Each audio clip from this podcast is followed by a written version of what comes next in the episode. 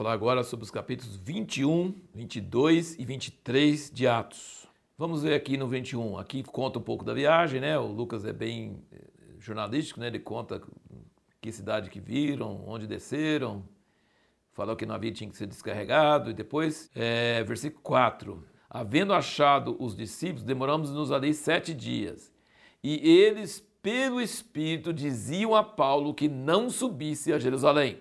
Presta bem atenção nisso aí, porque a pergunta que nós fizemos no último vídeo é: o cristão tem que sempre obedecer profecias? E aqui, pelo Espírito, eles diziam a Paulo que não subisse a Jerusalém. Versículo 8: Partindo no dia seguinte, fomos a Cesareia, entrando em casa de Filipe, evangelista, lembra dele? Que era um dos sete diáconos lá, que já falou. Ficamos com ele, tinha este quatro filhas virgens que profetizavam.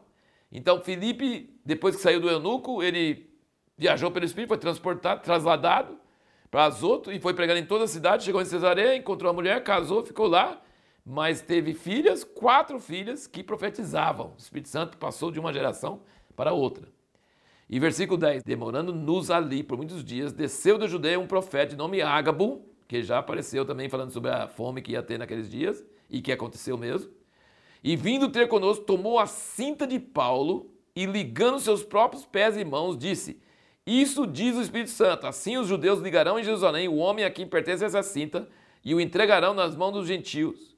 Quando ouvimos isso, rogamos-lhes, tanto nós como os daquele lugar, que não subisse a Jerusalém. Então Paulo respondeu: Que fazeis chorando e magoando meu coração? Porque eu estou pronto não só a ser ligado, mas ainda a morrer em Jerusalém pelo nome do Senhor Jesus. E como não se deixasse persuadir, dissemos: Faça a vontade do Senhor e calamos-nos. Aí uma grande discussão entre os teólogos. Paulo deveria ter ouvido o Espírito Santo. Paulo não deveria ter ido. Eu, eu não creio isso. Eu creio que ele é, foi profetizado para ele antes dele converter. Na hora que ele converteu, Ananias chegou, Deus falou com Ananias: Esse cara é um, é um vaso escolhido que vai falar de mim diante dos reis. Paulo eh, fala em outro lugar que ele foi constrangido em seu espírito, sabendo que ia ter problemas. Capítulo 20, versículo 22 diz: Agora Eis que eu, constrangido no meu espírito, vou a Jerusalém não sabendo o que ali acontecerá, senão o que o Espírito Santo me testifica de cidade em cidade, dizendo que me esperam prisões e tribulações. Então ele sabia que ia ser preso, que ia ter problema, mas ele sentia que era a direção de Deus para ele. Assim como Deus impediu de ir na Ásia, ele sabia que Deus estava levando ele para lá. Mas então o pessoal profetizou errado? Não o pessoal profetizou que iria ser preso. E ele ia ser preso mesmo. E aconteceu de verdade. E Paulo não estava negando isso. Ele falou assim: Mas eu não estou pronto a ser só preso. Estou pronto a, a morrer.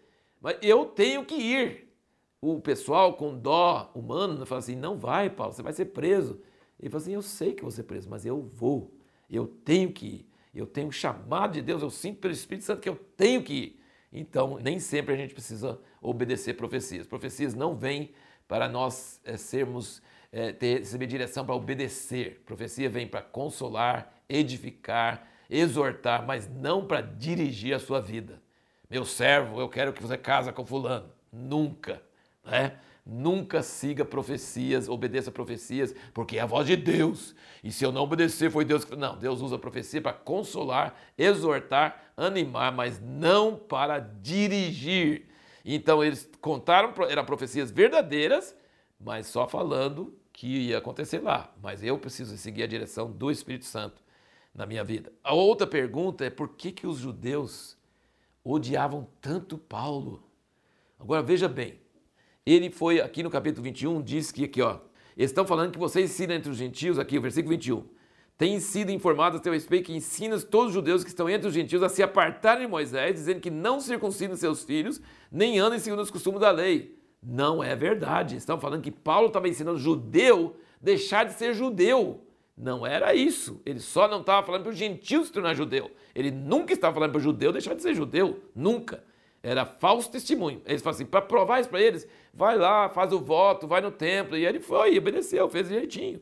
Para mostrar para eles que você cumpre a lei, que você anda certinho. Mas o versículo 27 do 21, mas quando os sete dias estavam quase a terminar, os sete dias do voto, os judeus da Ásia, tendo visto no templo, alvoroçaram todo o povo, agarraram-no, clamando: Varões israelitas, acudi! Este é o homem por toda parte, ensina todos contra o povo, contra a lei, contra esse lugar. E ainda além disso, introduziu gregos no templo e tem profanado esse santo lugar, porque tinham visto com ele na cidade a Trófimo de Éfeso e pensavam que Paulo introduziria no templo, tá vendo? Uma mentira. E fizeram arruaça, pegaram ele, estavam batendo nele, aí chega o, o, as autoridades romanas e tira ele, aí ele prega para o povo e fala em hebraico, aí o pessoal escuta, e ele conta a conversão dele todinho, como é que aconteceu, e eles escutam ele falando, né, tudo direitinho, e aí sabe quando que eles não deixaram ele pregar mais? Olha aqui, ó, versículo 20 do capítulo 22 diz, e quando se derramava o sangue de Estevão, tua testemunha, eu também estava presente, consentindo na sua morte, guardando as capas dos que o matavam. Disse-me ele, vai, porque eu te enviarei para longe aos gentios. Ora, escutaram-no até essa palavra, mas então levantaram a voz, dizendo: Tira do mundo tal homem, porque não convém que viva. O que fazia os judeus morrer de raiva é falar que o evangelho ia para os gentios, que Deus ia rejeitar Israel como seu povo escolhido e ia, ia dar o evangelho, dar a posição de pessoas, é, povo, povo separado de Deus para os gentios. Lembra de Jesus lá em Nazaré? Quando ele falou assim: Quantas viúvas tinha Israel? E Elias foi mandado para qual? A viúva de Sarepta, estrangeira. Quantos leprosos tinha Israel? Qual foi curado? Nenhum. Mas Naamã, o sírio que foi curado. Eles ficaram com a raiva, queriam matar ele na hora, lá, já, lá sair do precipício lá. E ele fugiu do meio deles.